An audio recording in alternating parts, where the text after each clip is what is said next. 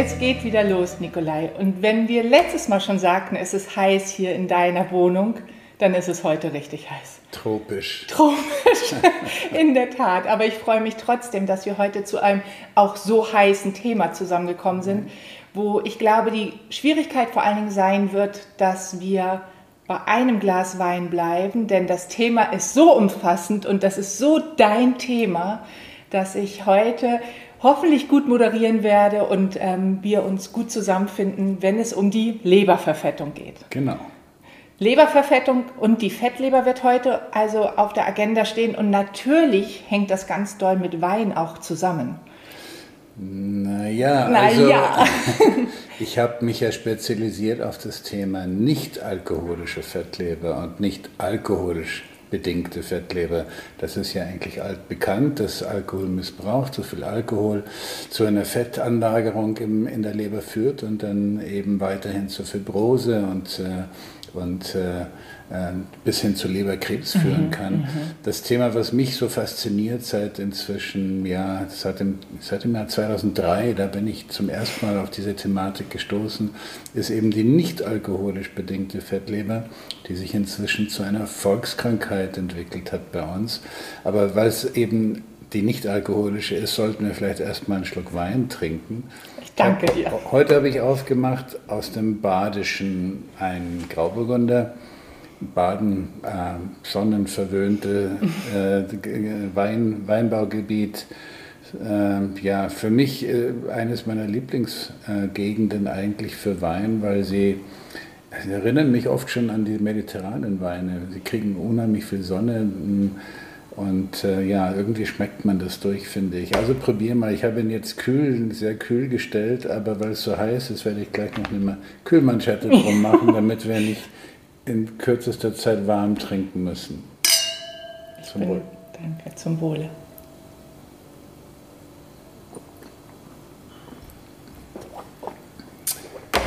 Also, Fein. ein sehr schöner Grauburgunder von einem der Fruchtig. Darf man das sagen? Es ist sehr Ja. fruchtig. Ja, der hat, es gibt verschiedene ja, äh, Assoziationen zu verschiedenen Früchten, aber er ist nicht süß. Er Mhm. Nein, ist ausgesprochen trocken. Nee.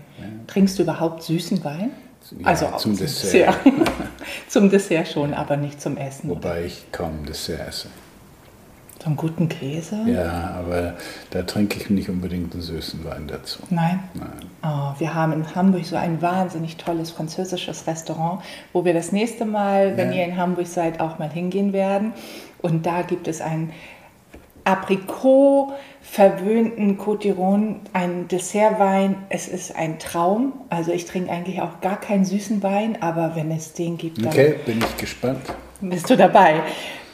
Wir, also die nicht-alkoholische Fettleber ist dein Thema. Und ähm, wenn wir jetzt aber nochmal über Wein und Leberverfettung oder Lebergesundheit vielleicht erstmal sprechen, was kann man da machen, wenn es um die Prävention von Lebererkrankungen geht und natürlich auch wieder die Frage, was tun mit dem Wein, wenn schon eine Leberverfettung vorliegt? Ja. Also ähm, es gibt ja interessanterweise einige Studien, die zeigen, dass dieser leichte oder moder höchstens bis hin zum moderaten Weinkonsum ähm, gemessene mh, Verbrauch, dass der möglicherweise sogar vorbeugend wirkt vor der Fettleber. Allerdings, die Studien sind nicht so wahnsinnig aussagekräftig, da muss man schon das Ganze mit kritischer Distanz sehen. Auf alle Fälle kann man sagen, höherer Alkoholkonsum birgt immer das Risiko für eine Fettleber und natürlich therapeutisch gesehen, wenn man eine Fettleber hat oder eine entzündete Fettleber, die NASH oder, die, oder gar die Leberfibrose, dann sollte man natürlich den Alkoholkonsum Richtung Null schrauben. Nun sagst du schon, was alles passieren kann, wenn man das nicht beachtet. Also wenn es von der Leberverfettung zur Entzündung kommt, zur NASH oder auch Fibrose, Krebs, du hast es gerade ausgemalt. Lässt sich da auch noch unterscheiden, ob das ein Weißwein oder ein Rotwein ist? Solche Distanzen gibt es da? Also Unterschiede gibt es da welche? Naja, also theoretisch äh, müsste eigentlich der Wein, der besonders viele Pflanzeninhaltsstoffe noch hat, also die berühmten Polyphenole, äh, müsste eigentlich äh, am günstigsten sein, weil die Stoffe eben auch antientzündlich wirken. Und ähm, ob das allerdings in, in, beim Menschen auch in der Realität so nachweisbar ist, mhm. das kann ich gar nicht beantworten, weil diese Studien gibt es gar nicht zu dieser Fragestellung. Und das dürfte auch vor Ethikkommissionen schwierig sein, solche Studien überhaupt äh, aufzulegen. Ja, ja. Nun fällt mir noch gerade ein, du hast ja eben von moderatem Weinkonsum gesprochen und nicht alle haben vielleicht die ersten Videos ja. schon mit uns gesehen. Wenn es um moderaten Weinkonsum geht, welche Menge ist denn das? Wovon sprechen wir? Naja, da? also so ganz pauschal, die, ähm, die Empfehlungen sind von, von Land zu Land ein bisschen unterschiedlich. Ich hänge diesen Daten nach, die ich gerne auch schon öfters veröffentlicht habe, bis zu 20 Gramm für Frauen und bis zu 30 Gramm für Männer mhm. als äh, noch moderat anzusehen. Das sind also ja, ein, ein, ein, ein Glas Wein, aber bitte, äh, so wie ich es jetzt gerade eingeschenkt habe, sind das vielleicht 0,1 Liter. Mhm. Äh, wenn wir also dann 0,15 ungefähr trinken, trinken dann, dann sind wir, oder ich kann es anders erklären, wenn ein Wein 12 Volumenprozent Alkohol hat. So ein leichter Sommerwein möchte man ja, sagen. Genau, ist noch ein leichterer Wein, dann hat er genau 100 Gramm Alkohol im Liter. Mhm. Und dann kann man das einfach umrechnen. Mhm. Ja, dann wären also in 0,2 Liter Wein 20 Gramm Alkohol, in 0,3 Liter Wein 30 Gramm mhm. Alkohol. Der hier hat 13 Volumenprozent, also da muss man ein bisschen sich zurückhalten. Ein, ein, ein Schlückchen weniger nehmen. Welch Ärger. Er ist nämlich wirklich gut. Er gefällt mir wieder sehr gut. Letztes Mal hattest du mich ja überrascht mit einem gekühlten Rotwein. Ja. Auch das war so eine ja. Überraschung für die Zunge. Und dieser hier, der gefällt mir auch wirklich gut. Weil es gibt ja auch Weißweine, die sind sehr, sehr flach im Geschmack. Also die Sicher. einfach einen überhaupt nicht überzeugen. Natürlich, da trinkt man Alkohol, aber also ein Wein in dem Fall, aber er schmeckt nicht so gut. Nein, aber den kriegst du nicht von mir. da habe ich volles Vertrauen gelernt in den letzten 20 Jahren. Das ist wiederum zu hören in dem ersten Video, wo wir darauf eingehen, wie wir uns kennengelernt haben und wie du mich beeindruckt hast. Ähm, jetzt sprechen ich wir. Ich muss noch mal einen Schluck nehmen. Das Bitte. Ist, es ist so tropisch heiß hier und der ist gerade noch so schön kühl. Mhm. Hm. Wird schon wärmer. Es wird wärmer. Ich merke auch, es wird wärmer, jetzt wo wir die, ähm, den kleinen Ventilator ausgemacht haben hier. Ähm, aber wir, wir bleiben am Ball. Ich habe keinen Zweifel. So, jetzt möchte ich wieder zurück zum Thema kommen, weil die Leberverfettung. Ähm, als ich dich kennenlernte, auch jetzt nochmal zurückgesprungen, warst du immer deiner Zeit voraus. Ich habe auch schon mal gesagt, dass ich dich anfänglich wirklich nicht gut ertragen konnte, weil du mein Weltbild auf den Kopf gestellt hast. Ähm, ich habe Vertrauen in dich gebaut und dein Wissen über Ernährungswissenschaft, weil du alles immer fundiert erzählt hast. Immer ging es um Studien, die die Grundlage waren für deine Aussagen. Also keine Meinung, sondern Wissenschaft, was du gesagt hast. Was mich schon immer interessiert hat, ist, wie ist das eigentlich, wenn man immer seiner Zeit voraus ist? Also du hast ja sehr früh schon ein Mammut auf dem Teller veröffentlicht, wo es darum geht, wir müssen anders denken. Ein Kapitel hieß Ernährungsberatung, nein, danke. Das war der Anlass, dich ähm, erstmal nicht sehr charmant zu finden, weil ich mir so auf den Schlips getreten fühlte. Aber nicht nur du. Ich habe gehört, äh, die Kolleginnen haben mich gehasst aufgrund mhm. dieses äh, Kapitels. Ja, ähm, und ich finde auch zu Recht, nicht weil das inhaltlich falsch war, sondern weil wir dachten, das darf doch wohl nicht wahr sein, dass dieser Mann jetzt etwas erzählt, was einfach nicht wahr sein kann, weil das würde ja in Abrede stellen, alles, was wir bisher gelernt haben, sei falsch. So, jetzt muss man überlegen. Jetzt muss ich allerdings sagen, ich war, ich war ja nicht meiner Zeit voraus, sondern ich habe die aktuellsten wissenschaftlichen Arbeiten ähm, zeitnah recherchiert und gelesen und interpretiert und daraus meine Schlüsse gezogen dass eben Fachgesellschaften, die dann entsprechende Empfehlungen abgeben oder die die Lehre beeinflussen, 10 oder 15 oder 20 Jahre zu spät sind, das, äh, ja, das, das ist nicht meine Schuld. Mhm. Ähm, die sind zu spät. Ich ja. war eigentlich nicht zu früh, sondern ich habe die Dinge ja nicht erfunden, sondern ich habe eben ganz aktuell zeitnah die ganzen Jahre hinweg die Fachliteratur verfolgt, also die Originalstudien verfolgt. Mhm. Und das, was die Fach Gesellschaften sich auf die Agenda schreiben, wie, wie wir sind objektiv oder wir sind wissenschaftlich fundiert oder am Zahn der Zeit, möchte man vielleicht auch sagen, mag man in Frage stellen.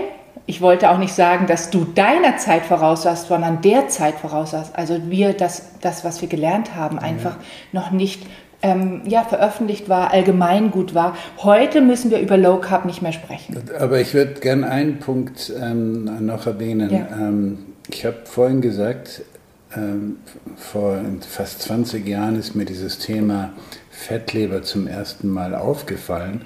Das war genau 2003. Zu diesem Zeitpunkt habe ich noch mit öfters mal äh, die Gelegenheit bekommen, mit einem damals sehr berühmten deutschen Ernährungsprofessor äh, er war Psychologe, äh, Professor Pudel, äh, zu streiten auf Bühnen, auf Veranstaltungen.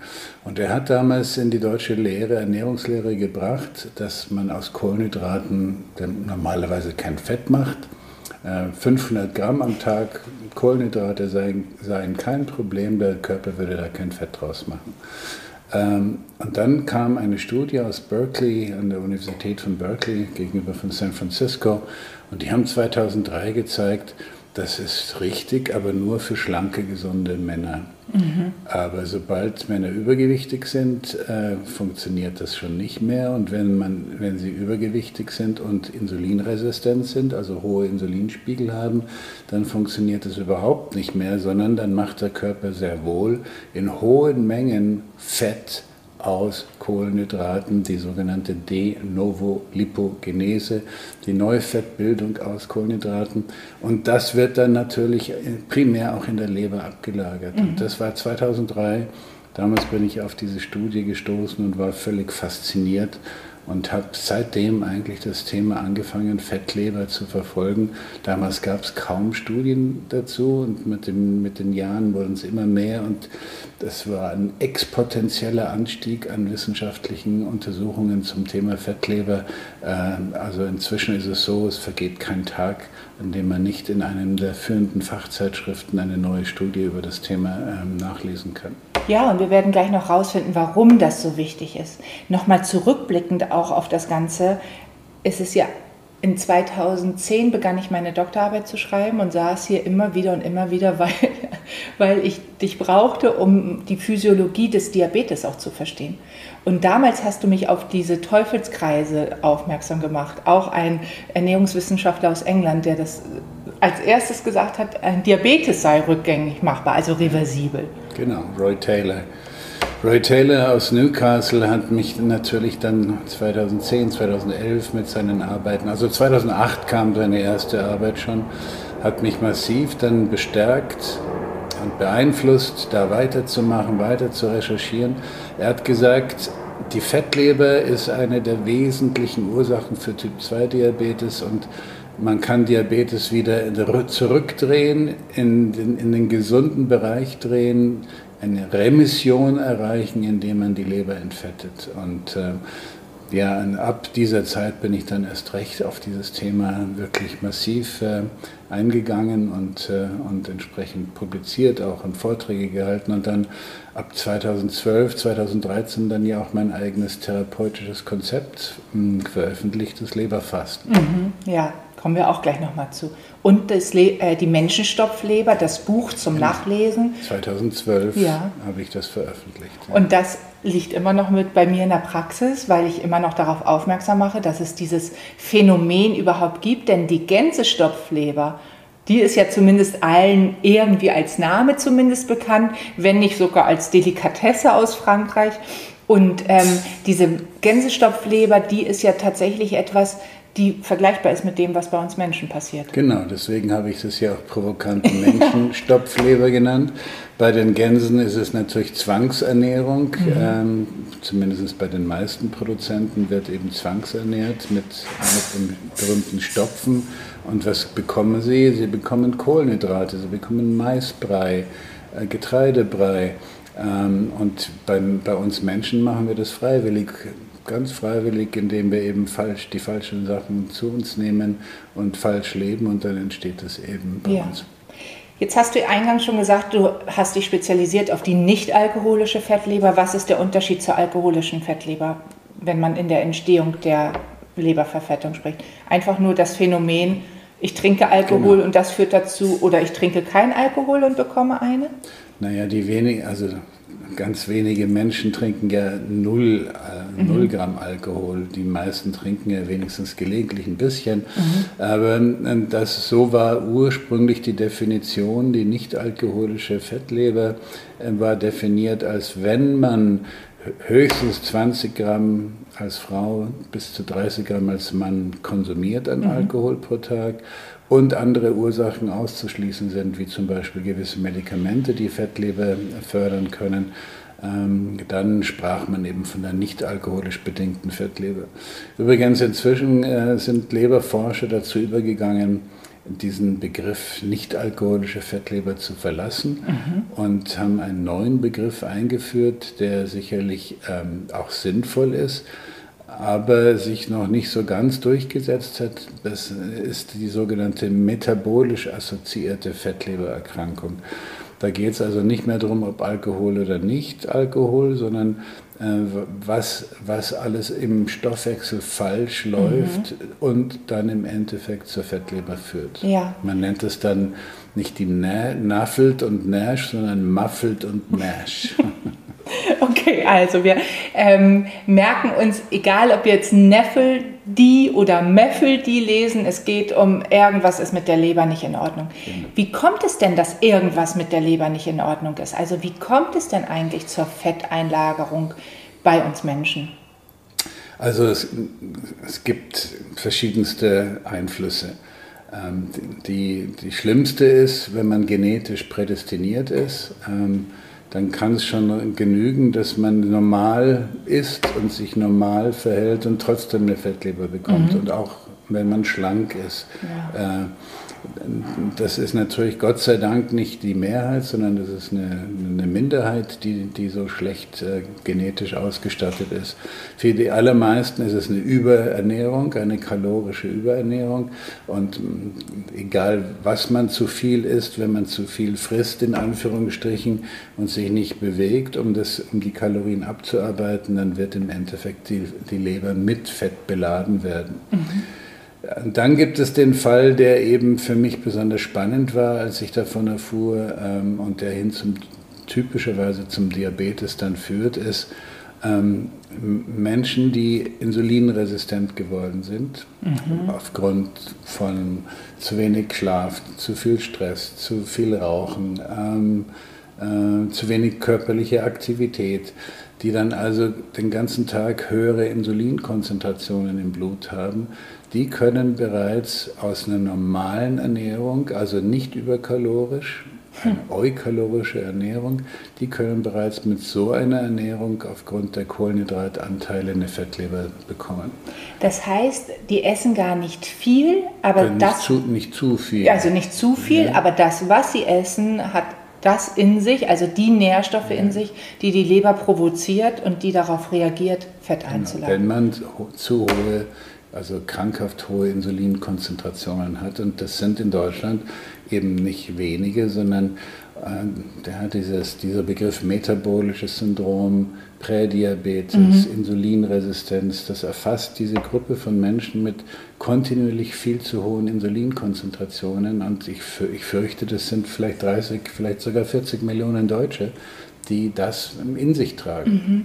Wir sehen es auch bei uns immer wieder in der Praxis, wenn wir das Glück haben, dass die Ärzte den sogenannten HOMA-Index mitbestimmen. Genau. Das ist ja das, worum es eigentlich geht, was auch flächendeckend eigentlich mal mit untersucht werden Ja, das wäre so einfach. Ähm, mhm. Den nüchternen Insulinspiegel messen, den nüchternen Blutzuckerspiegel messen, das Ganze in einer Formel in Beziehung setzen und dann kann man schon ziemlich gut abschätzen, bist du noch normal oder hast du schon eine Insulinresistenz? Und wenn du eine Insulinresistenz hast, hast du mit Kohlenhydraten ein Problem. Genau, und das ist der magische Turning Point sozusagen, auch in den Empfehlungen, die man geben kann. Insulinresistenz, ja oder nein.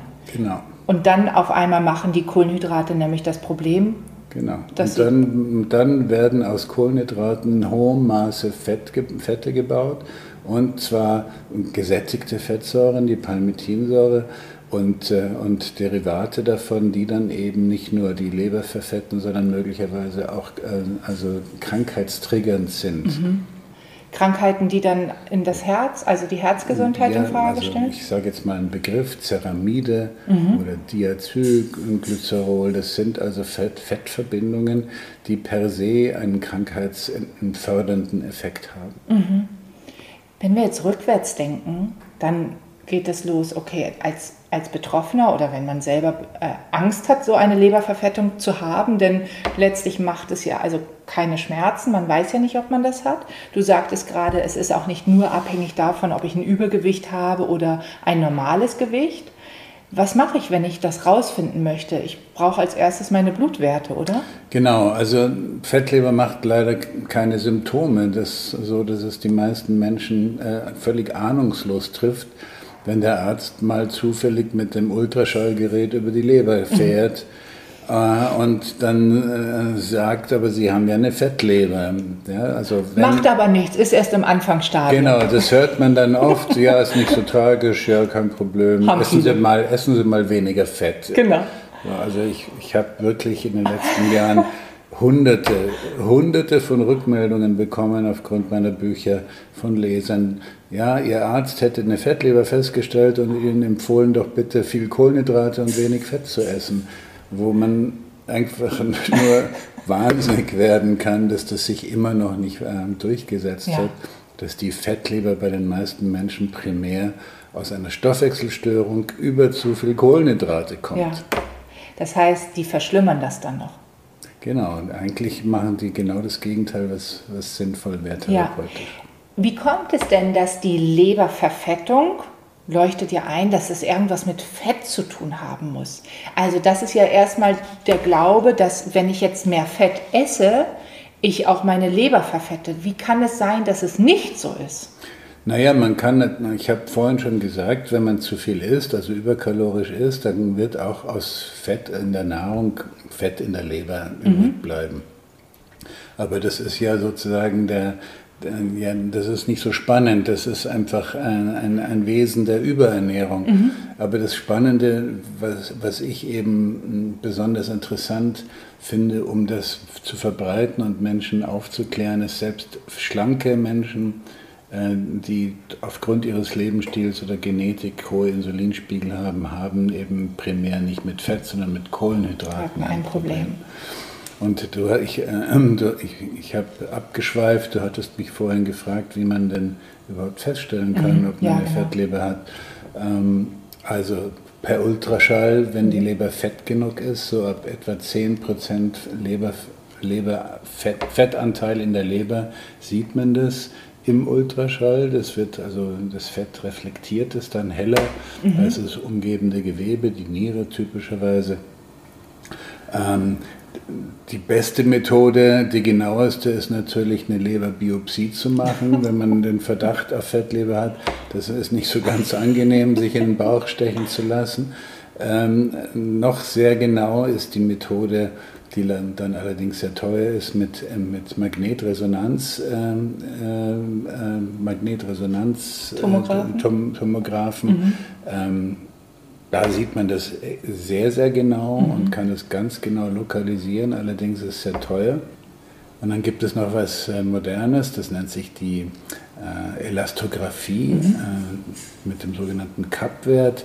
Ähm, da kann man auch so mit, mit Wellen sozusagen die Steifigkeit des, der Leber messen ah. mhm. und äh, daraus, daraus Rückschlüsse ziehen auf den Verfettungsgrad.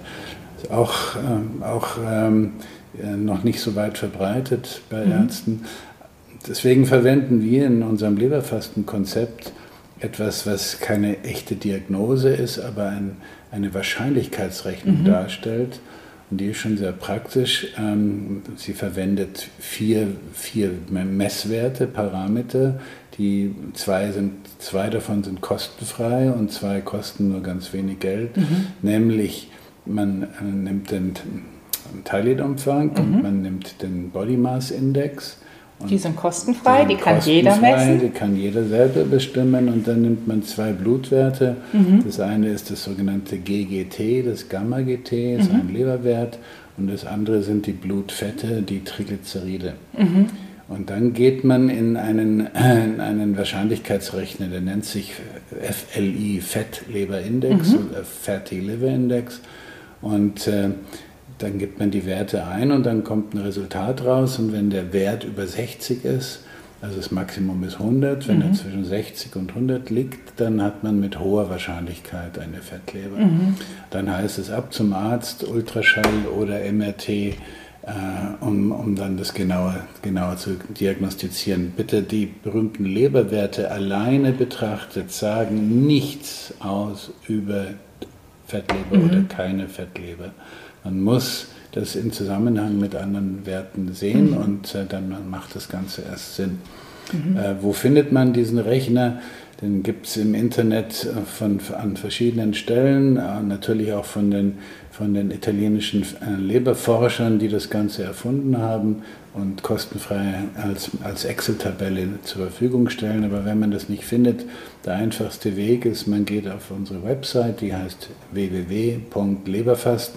www.leberfasten.de mhm. oder .com und da ist der Rechner hinterlegt auf der Startseite, ein bisschen nach unten scrollen, wie man so schön sagt, und dann steht da, berechnen Sie Ihren FLI, Ihren Fettleberindex. Richtig, und diese Seite nutze ich auch sehr gern, weil der Ausdruck auch so schön ist, den man daraus generieren kann. Aber es gibt eben ganz viele verschiedene Seiten. Was aber wichtig ist ja zu wissen, ist, das kann man sogar selber machen. Also selbst wenn man nicht zur Ernährungsberaterin, nicht zum Mediziner geht, man kann ja seine Werte, seine Blutwerte auch tatsächlich mal auf anderem Wege in einem Labor seines Vertrauens, die öffentlich sind, ähm, bestimmen lassen. Oder man hat den letzten Laborwert zur Richtig, Verfügung. genau. Ja. Und dann misst man eben den Body, äh, ja, den Body Mass Index, also Körpergröße und Körpergewicht. Bitte da nicht schummeln und irgendwelche Daten von 18, aus dem Jahre nehmen, wo man noch 18 war oder so. Wir messen ja sehr genau die Körperlänge und es kommt immer wieder zum Erstaunen, dass äh, Menschen sagen, ich war mal größer und das stimmt. Man wird ja, kleiner mit ja. dem Alter.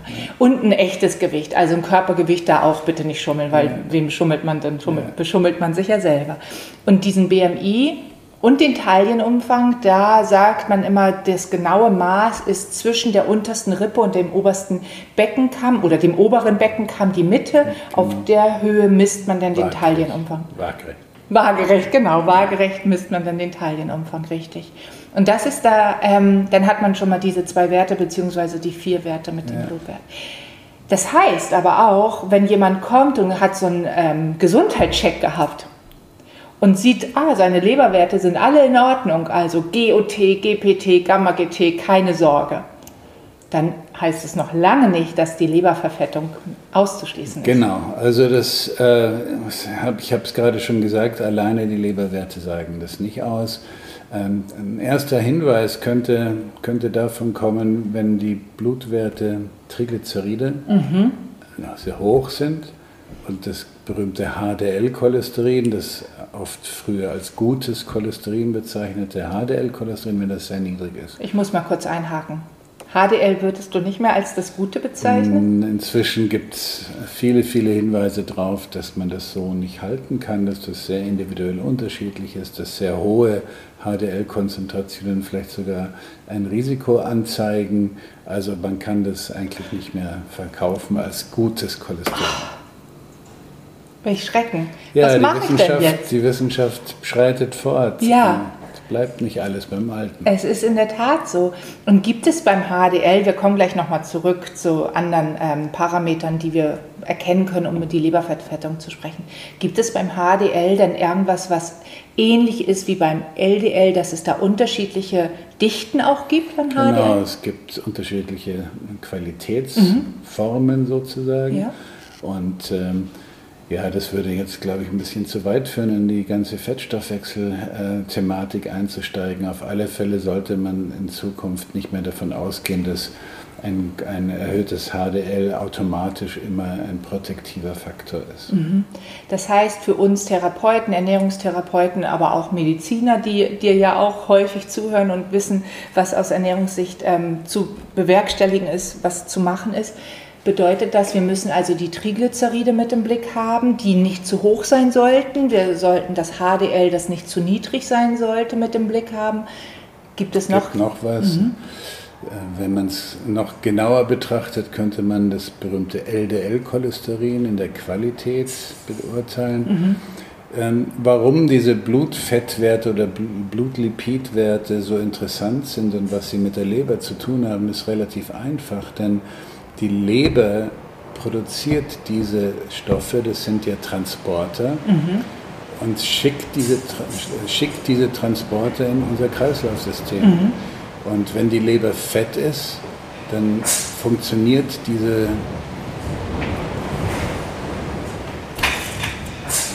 Vielleicht wird es gleich hier gewittern. Ich glaube, ich mache mal kurz.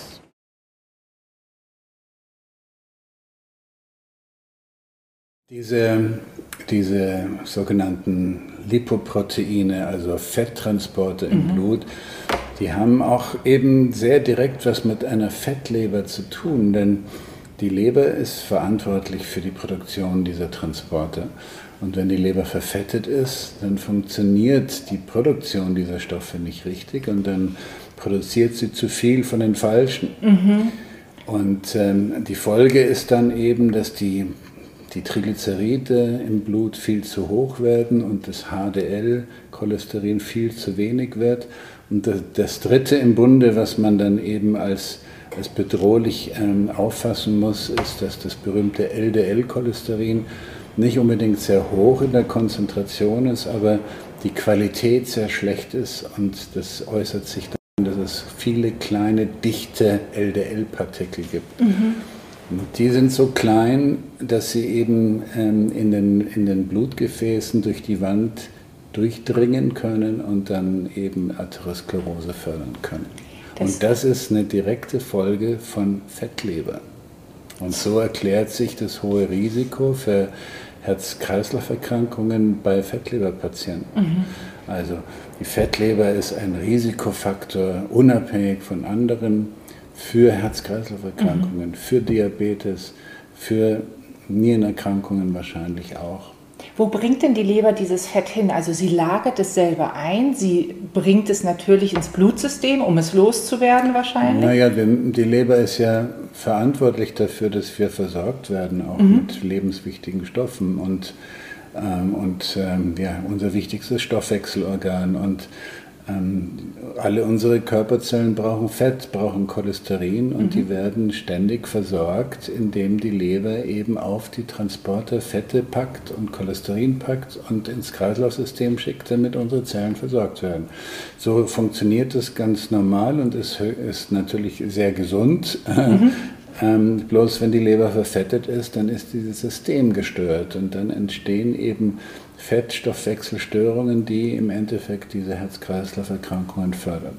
Das heißt, dann produziert die Leber Cholesterine, die nicht mehr die sind, die wir im System brauchen zum Zellaufbau? Die nicht die Cholesterine, sondern die, die Transporte mhm. sind verkehrt. Die, wie ich gerade sagte, die, das, das LDL-Cholesterin mhm. kommt dann in einer besonders kleinen dichten Form vor, so dass die eben dann tatsächlich auch in die Gefäßwände eindringen können. Mhm.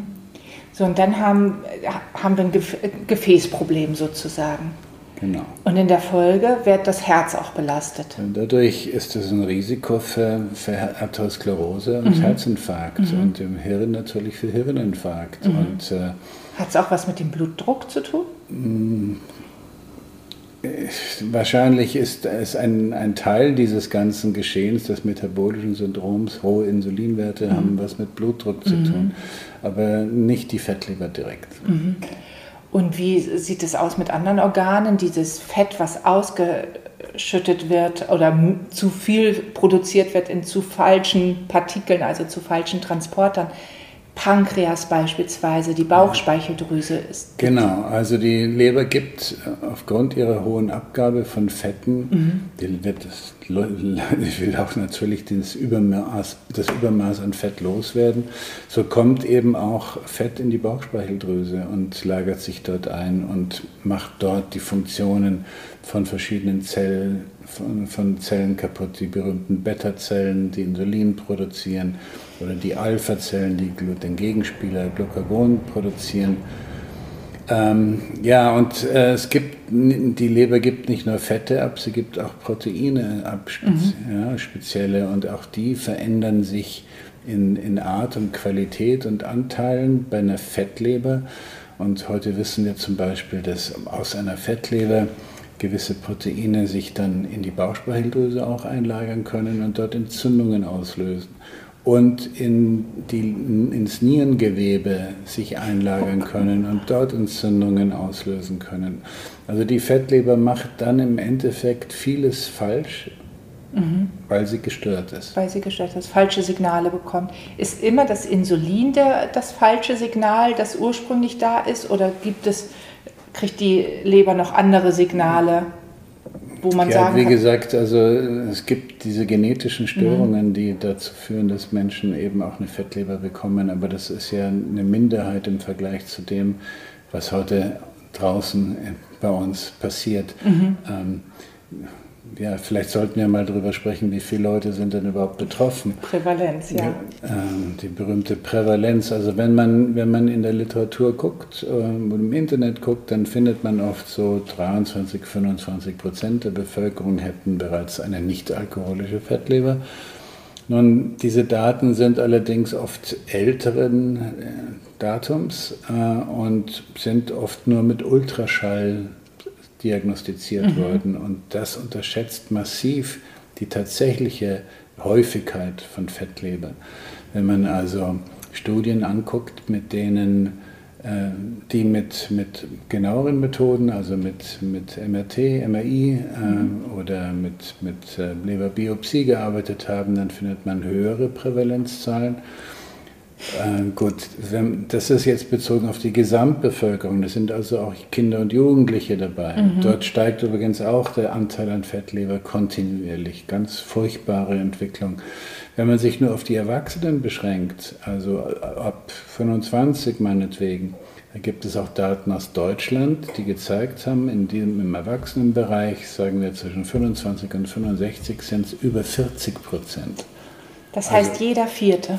Ja, Oder nicht jeder Vierte, sondern alle, immer 40 Prozent. Vier, vier von zehn. Vier von zehn. Das schneide ich nicht, das darf mal so stehen bleiben.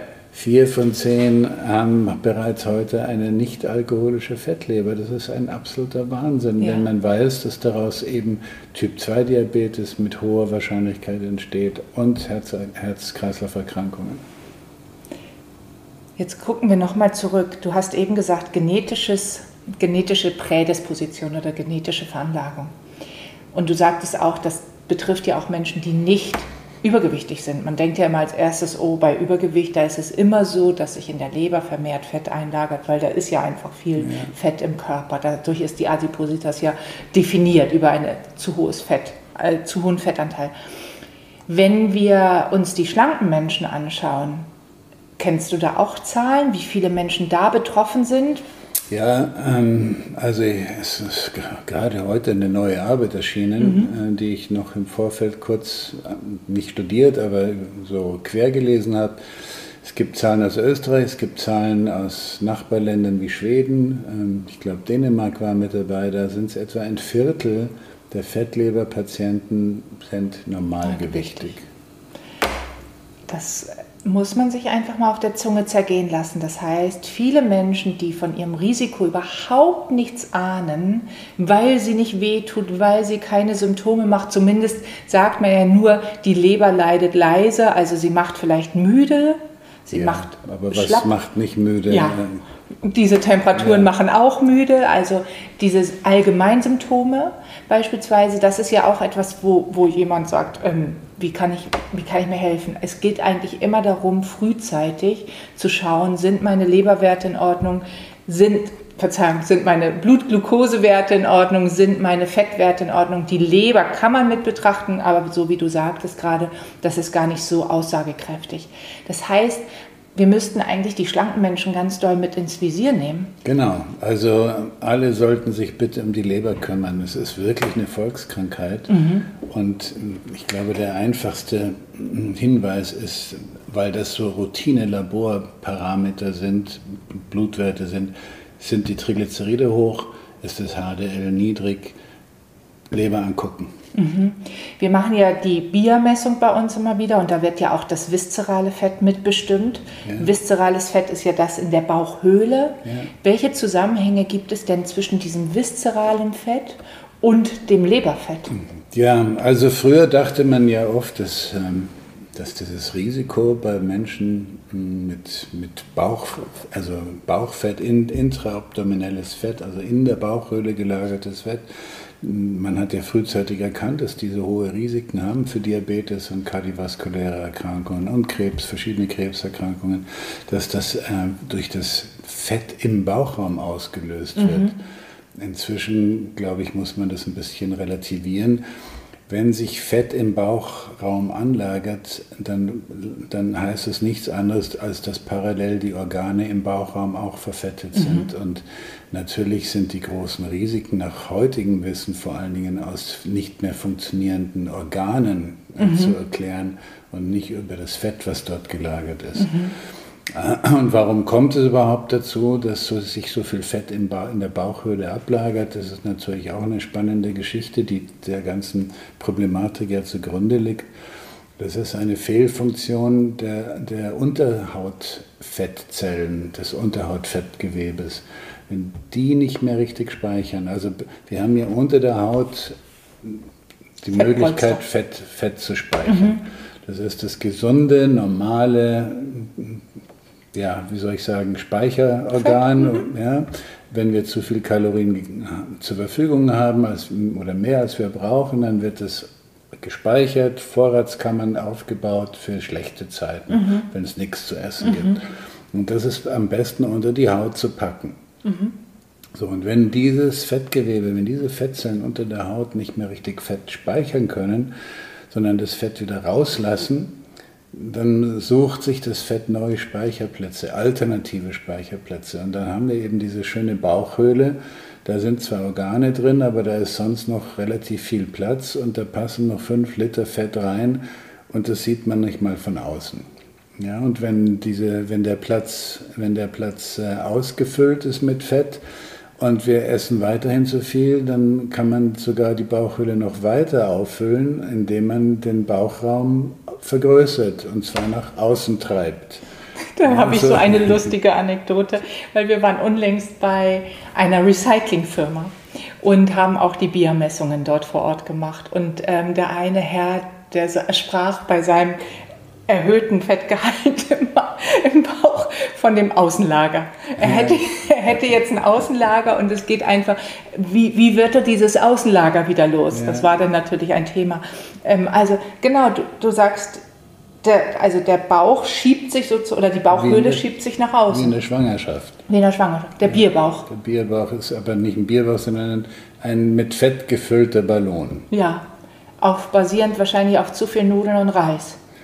Naja, oder auf zu viel Bier oder auf zu viel Kalorien. Also Ach so, du meinst, da ist kein Bier drin gelagert mehr. Genau, das ist, ach so, könnte man nicht anzapfen. Oh, zapf Da ist kein Bier drin, da ist Fett drin. ja. Und wie gesagt, es gibt verschiedene Gründe, warum mhm. das so gelaufen ist. Parallel ist es ja oft ganz, ganz typisch zu beobachten, dass diese Menschen dünne Arme und dünne Beine haben. Wenig Po wenig Po. Ähm, Muskeln, ne? Das hat was mit körperlicher Aktivität mhm. zu tun, mit Genetik zu tun und ähm, das Fett, gerade bei Frauen, äh, ganz typisch, wenn das Fett nicht an den Oberschenkeln und am Gesäß gespeichert wird, also unter der Haut, dann gibt es eben nur noch diesen alternativen Speicherplatz. Mhm. Und es gibt besonders ähm, genetisch schlecht, äh, schlecht äh, ja, oder besonders benachteiligte Menschen, die haben, die haben sogar möglicherweise von beiden Eltern die Anlage vererbt bekommen, dass sie gar kein Fett unter der Haut speichern können. Wenn die also zu viel Kalorien zu sich nehmen, die haben wirklich nur einen Speicherplatz, das ist die Bauchhöhle. Mhm. Ja, das ist eine Krankheit, die dann in, in, sehr frühem Alter nicht nur zu Diabetes, sondern auch zu Herzinfarkt führt. Ähm, die sogenannte äh, Lipod Lipodystrophie nennt man das. Mhm. Lipodystrophie. Das heißt, das Fett kann nicht dort eingelagert werden, wo es natürlich ist, ja. sondern es wird an einem anderen Ort angesammelt. Genau. Und ähm, Und damit verfetten die Organe. Mhm. Das, auch das Herz verfettet von außen, kann nicht mehr richtig pumpen. Da sind mhm. wir bei der Herzinsuffizienz. Mhm. Ja, die Bauchspeicheldrüse versagt mit der Zeit, weil sie verfettet und entzündet ist. Mhm. Die Leber, äh, ist, haben wir schon gesagt, ist, ist verfettet, entzündet und funktioniert nicht mehr richtig. Also all das ähm, summiert sich dann. Wir halten mal fest, also frühzeitig zu erkennen ist wertvoll über die Blutwerte, weil man immer wieder sagt, wenn man es frühzeitig erkennt, kann man all das, was du jetzt gerade ja auch schwarz malst, ich muss das mal so sagen, weil das hört sich ja ganz erschreckend an, was sich alles unbemerkt entwickeln kann. Je früher man aber ähm, so einen körperlichen Check macht, inklusive Blutwerte, desto früher kann man ja. intervenieren und das Ganze aufhalten. Genau. Du sagtest ganz kurz eben ähm, mal das Wort Bewegung.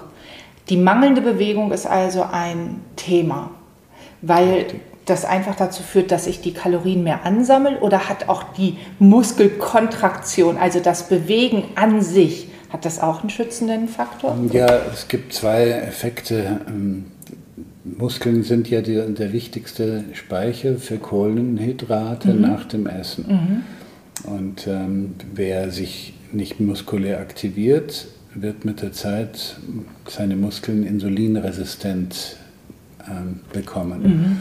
Und insulinresistente Muskeln haben, haben zur Folge erstens, dass der Insulinspiegel steigen wird, um das irgendwie zu kompensieren, ähm, wenn das Insulinsignal nicht mehr richtig funktioniert. Und zweitens, dass die Muskeln nicht mehr so viel Kohlenhydrate aufnehmen können. Mhm. Ja, die, die werden abgeblockt. Und ja, wohin mit den Kohlenhydraten? In die Leber. Mhm. Und äh, dann macht die Leber Fett raus. Nicht, also ein Teil wird in der Leber als, als Kohlenhydrat gespeichert, als Reservezucker, als Glykogen. Äh, aber der Rest der Kohlenhydrate wird in Fett ähm, umgebaut und in der Leber als Fett gelagert. Und das, was die Leber nicht mehr als Fett speichern kann, das gibt sie eben wieder ab als hohe Blutfette. Ähm, also das, das ist eine direkte Folge der, der chronischen Inaktivität. Mhm. Also das heißt, selbst wenn man das Gewicht hält beim Sport machen. Manche treiben ja Sport, um abzunehmen. Yeah. Aber selbst wenn man sich bewegt, das Gewicht hält, hat das diese physiologischen Verbesserungen, also körperlichen Verbesserungen in den Blutwerten und in dem Stoffwechsel genau. insgesamt. Aha. Aber das ist ja auch ein Grund, warum das zur Volkskrankheit geworden ist, weil eben heute diese Kombination so weit verbreitet mhm. ist. Chronische muskuläre Inaktivität und ständig Zucker, zuckerreiches, kohlenhydratreiches, die ganzen Snacks, die ganzen, die ganzen Softdrinks und was ist ja, Eistees, weil überall ist reichlich Zucker drin, Kohlenhydrate drin und dann noch äh, ja, die, die Pizza und die, und die Brezen und die Semmeln und die was auch immer, Sandwiches und, und, äh, und Riegel und Bar und. Und, und alles, also alles, die all, üblichen Verdächtigen, ja. ja. Also wenn man so an, an Bahnhöfen entlang geht oder Tankstellen anhält oder ähm, in Supermärkten vielleicht die ersten ähm, Regale der, der Bäckereien sich anschaut, das sind alles die Übeltäter. Das sind alles Fettleberproduzenten. Ja, richtig, genau. Die, ähm, das, was mich immer wieder fasziniert, ist ja, dass diese Bewegungsarmut so um sich greift. Die WHO empfiehlt ja in der Woche zweieinhalb Stunden moderaten Sport oder ein, ein Viertel anstrengenden, also intensiveren Sport pro Woche. Und dann habe hab ich mal geguckt, wie waren denn die Zahlen vor Corona, dass in Corona-Zeiten sich alles nochmal ähm, verschlimmert hat. Nicht wohl auf der Hand, wissen wir alle wahrscheinlich, dass wir durch die Fitnessstudios, die Schwimmbäder, die alle geschlossen waren, die Zahlen noch schlimmer geworden sind. Aber da waren schon knappe 40 Prozent, die das nur geschafft haben, überhaupt sich zweieinhalb Stunden in der Woche moderat zu bewegen. Und dann gepaart mit dem anderen Essen, was du gerade gesagt hast, da ahnen wir schon, was da passiert. Ich sehe die in der Praxis natürlich, weil Menschen das merken, dass sie sagen, also zum Beispiel Frauen mit Mitte 50, die sagen, ähm, Frau Niemeyer, meine Blusen werden immer enger. Ja. Ich mache gar nichts, mein Gewicht verändert sich gar nicht, aber meine Blusen werden enger. Und das ist ja das Phänomen, was du gerade beschrieben hast. Muskeln schwinden und äh, Fett wird aufgebaut. Richtig. Und jetzt ist ja die Frage, Verzeihung, wolltest du gerade noch was sagen?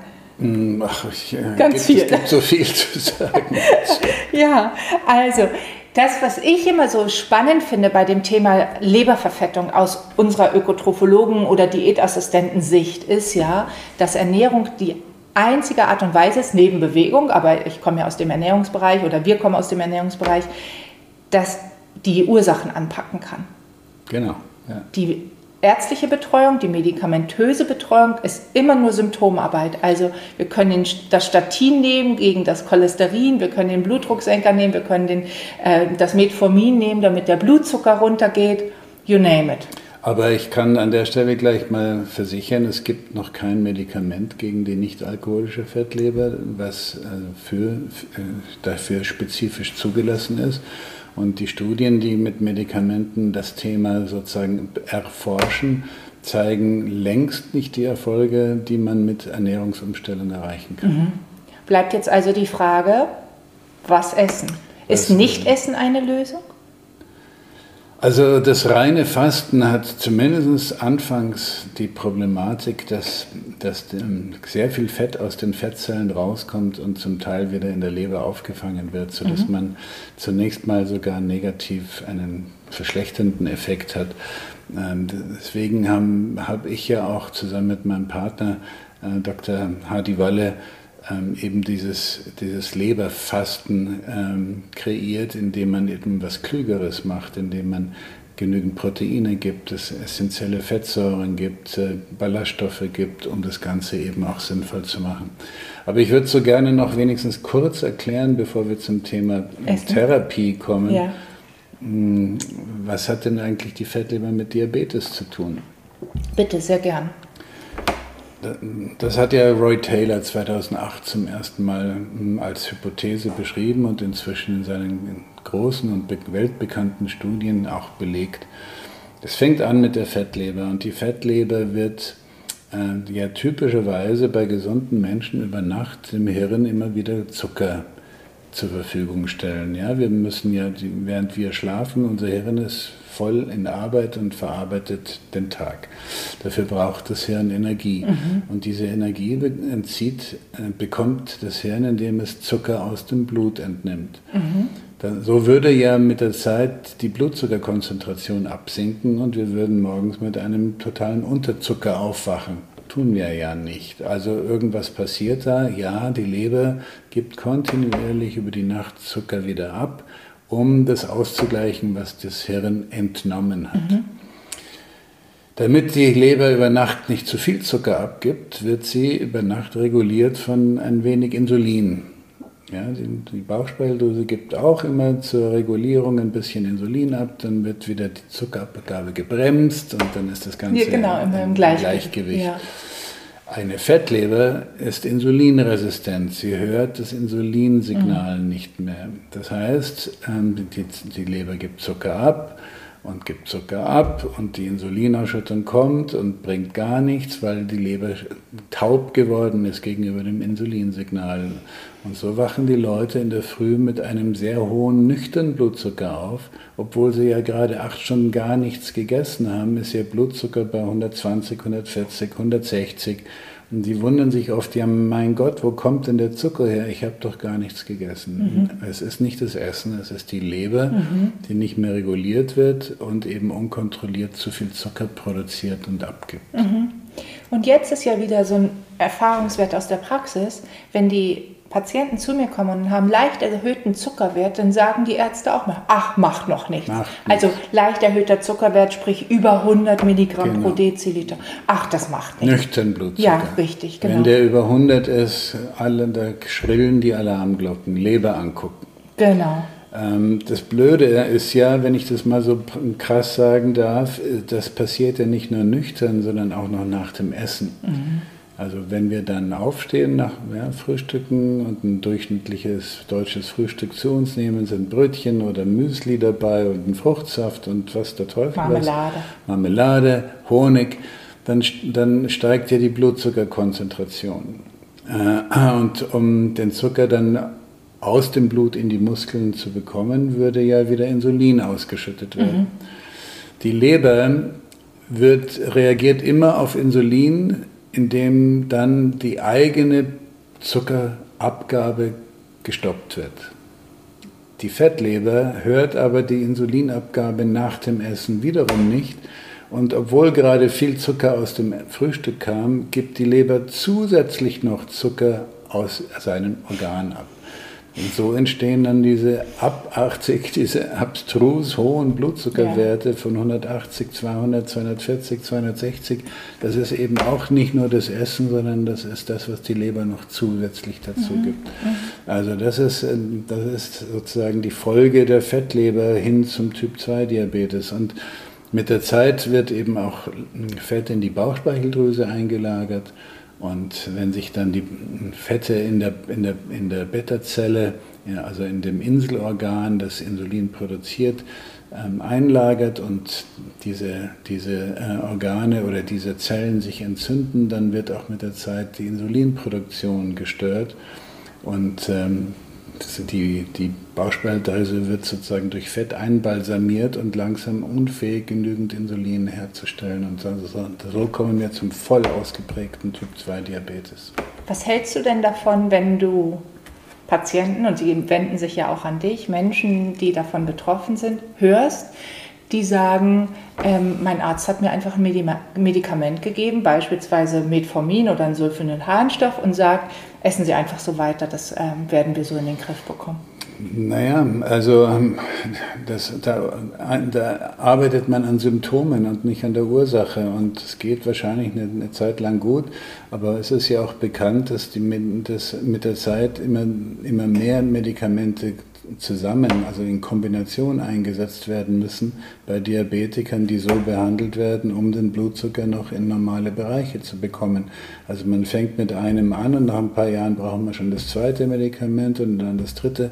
Und das ist natürlich keine wirklich gute Medizin, sondern man sollte an der Ursache arbeiten und das heißt Bauchspeicheldrüse entfetten und Leber entfetten. Mhm. Und das geht nun mal am effektivsten mit Ernährungsmaßnahmen. Mhm. Ja, und da kam mir die Idee, die du zusammen mit Hadi Valet entwickelt hast, zu sagen, okay, wir brauchen ein Fastenprogramm, was die wertvolle Körpermasse, also die Muskelmasse mhm. erhält, möglicherweise auch noch weitere Funktionen des Eiweiß noch mit in den, in den Fokus nimmt, plus Beta-Glucan aus dem Hafer als wertvollen Ballaststoff, plus äh, Omega-3-Fettsäuren plus L-Carnitin plus Taurin plus Cholin, also das Ganze. Und Inulin auch. Noch. Inulin.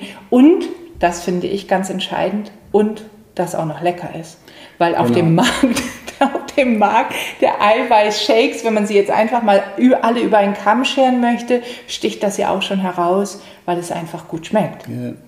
Also um das äh, vielleicht kurz zu erzählen, ich habe 2003 angefangen, die Literatur zu verfolgen mhm. zu dieser Thematik und habe immer mehr und dann mit der Zeit hunderte von Studien gesehen, die eben ähm, Fragestellungen erforscht haben zum Thema Fettleber und Ernährung und, und therapeutisches Vorgehen. Und so bin ich dann eben drauf gekommen, dass es ja niedrigkalorisch sein muss, oder sein sollte, äh, dass es aber Zusatzeffekte gibt, wie mhm. man die Leber entfetten kann durch eine Umstellung auf mehr Protein, auf Molkenprotein, mhm.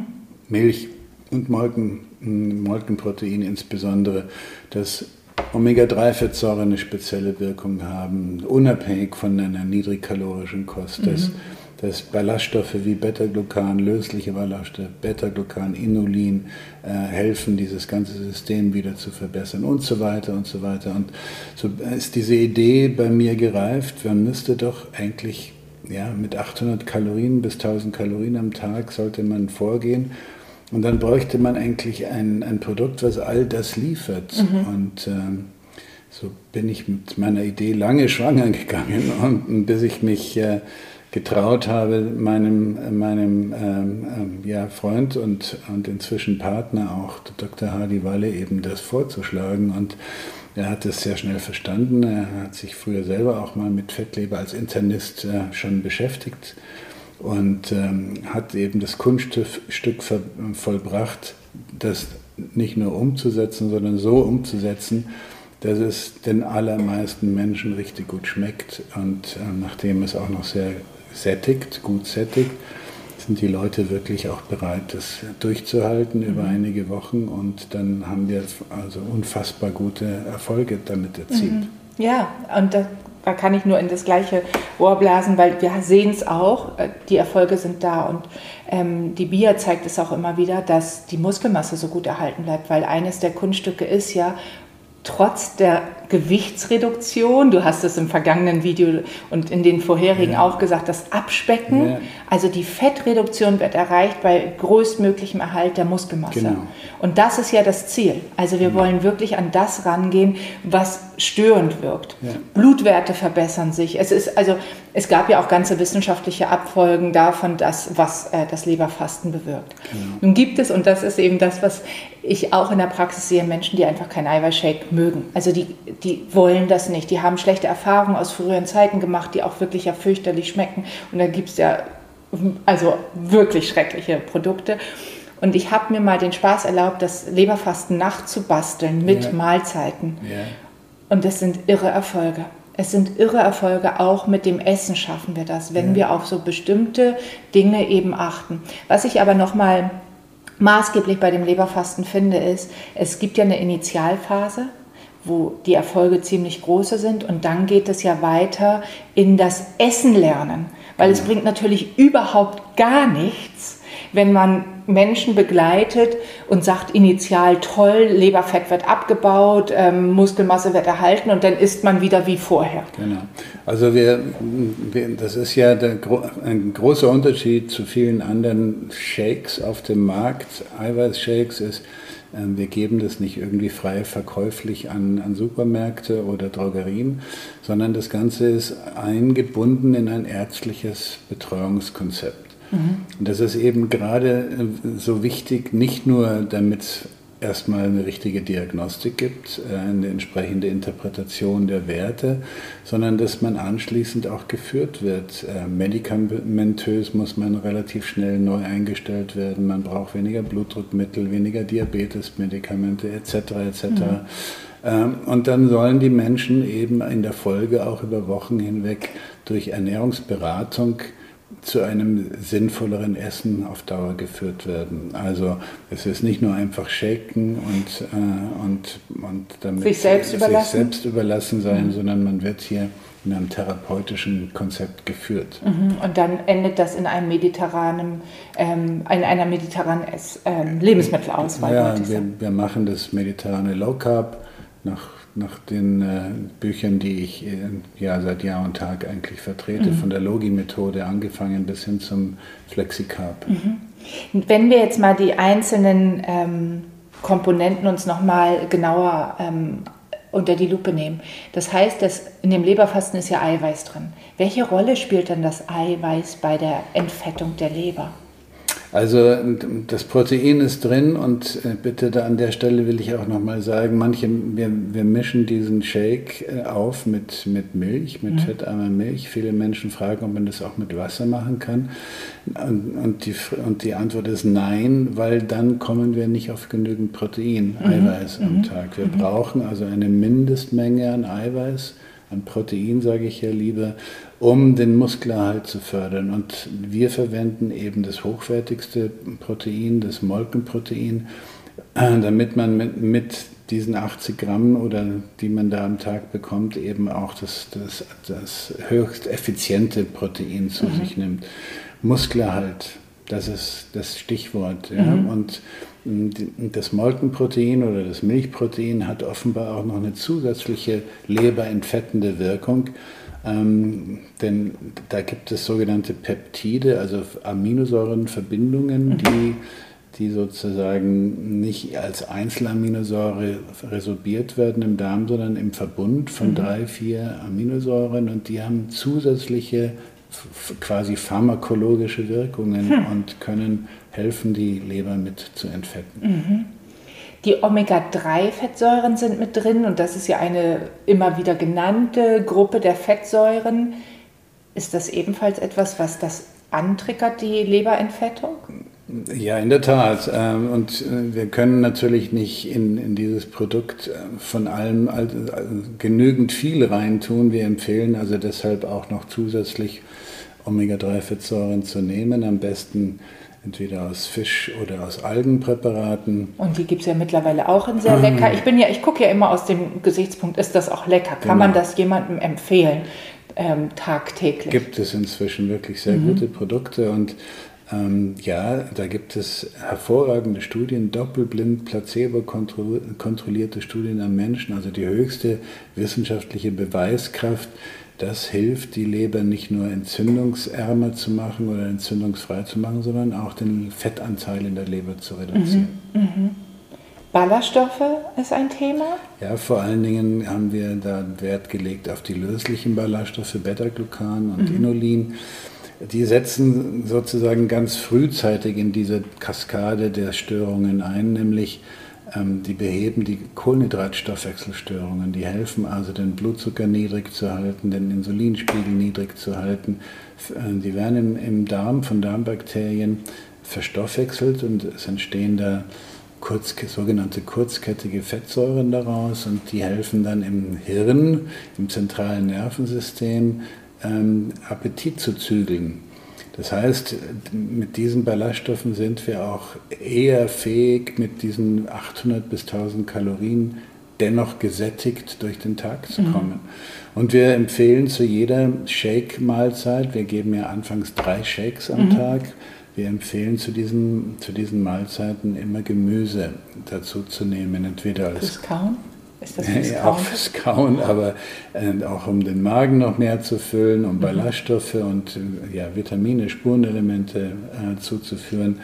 Äh, also so, dass man hier auf alle Fälle gesättigt durch den Tag kommt und sehr gesund natürlich, weil diese dreimal am Tag Gemüse entweder als Suppe oder als Salat oder als, als gedünstetes Gemüse, ähm, weil das eben auch hilft, die, die die sogenannte Adherenz zu fördern, also das Dabeibleiben ja. bei diesem Programm. Ja, weil nichts bringt irgendwas, wenn es mal eben vorübergehend gemacht genau. wird. Also Ernährungsumstellung ist ja immer der langfristige Aspekt und daher bin ich so darauf bedacht, dass es gut schmeckt, sich leicht anfühlt, ähm, in der Umsetzung, dass es nicht irgendwie ein Hexenwerk ist und wenn du das, dann das oder so, sondern tatsächlich leichte, umsetzbare Tipps. Ähm, Vitamin D wir werden ein eigenes Video machen, glaube ich, zum Thema Vitamin D, weil es ein allumfassendes Thema ist, ähnlich wie Eiweiß. Du hast es bravourös sehr kurz gefasst jetzt, danke dir. Ist ähm, die Gabe von Vitamin D entscheidend bei der Leberverfettung? Die Daten sind nicht eindeutig. Ähm, mhm. Auf alle Fälle kann man sagen, Vitamin D-Mangel äh, fördert wahrscheinlich Fettleber, weil es Insulinresistenz fördert. Ah ja, so kommt da. Ja, aber die Frage, ob man mit therapeutischen Gaben von Vitamin D gegen die Fettleber vorgehen kann, da ist die, die Wissenschaft uneins. Da, da sind wir wirklich nicht fähig, heute eine klare Antwort zu geben. Mhm. Nachdem aber die meisten Bürger unterversorgt sind mit Vitamin D, vor allen Dingen im Winterhalbjahr, äh, bin ich jederzeit bereit, eine Allgemeinempfehlung gegeben. Nehmen Sie im Winterhalbjahr, also vom Oktober bis April, nehmen Sie Vitamin D-Präparate ein, sonst haben Sie keine Chance, normal versorgt zu sein. Ich sehe das so selten, dass Menschen ausreichend Vitamin D ohne Supplement haben. So, so selten. Bei uns ist es flächendeckend, wird es mit abgefragt und wir sehen es ja. wirklich sehr selten. Ja. Und das sind dann auch nicht mal Menschen, die sagen, ja, ich bin eh immer draußen. Also dieses Draußensein hat gar nicht so einen riesigen Einfluss, wie es manchmal zu sein scheint oder was immer die Empfehlung ist. Sicherlich ist Sonnenbaden gut. Ich will mich da nicht gegen aussprechen. Im Winterhalbjahr, wo du gesagt hast, werden wir seltenst Sonnenbaden. Aber das Sonnenbaden an sich ähm, scheint mir nicht so einen großen Einfluss zu haben, wie das, wie es immer gesagt wird, gehen, gehen Sie einfach nur zehn Minuten in die Sonne. Ich lasse dich jetzt nicht ausreden, weil ich glaube, dir liegt was auf der Zunge, aber das machen wir in einem anderen Video. Ich möchte noch mal fragen, Nahrungsergänzungsmittel generell. Ich vermute deine Antwort schon, aber gibt es Nahrungsergänzungsmittel aller Couleur, was man im Drogeriemarkt, in der Apotheke bekommt, wo man sagt, damit kann ich noch unterstützen? ähm, eine Leberentfettung? Also die beste, die beste Datenlage finden wir tatsächlich für Omega-3-Fettsäuren. Mhm. Ähm, und ganz grundsätzlich für, die, für diese grundsätzliche Stoffwechselstörung sind es Beta-Glucan und mhm. Inulin. Ähm, aber es mehren sich auch die Daten, dass eben das L-Carnitin Äh, und auch das Taurin hier wahrscheinlich sinnvoll, ähm, effektiv therapeutisch eingreifen kann. Ähm, ich habe vorhin gesagt, Vitamin D kann ich eine generelle Empfehlung geben und das würde ich auch gerne noch zu den Omega-3-Fettsäuren machen. Die Bevölkerung ist wirklich weitgehend unterversorgt. Ganz mhm. egal, ob das jetzt um Fettleber geht oder um andere Themen wir sind.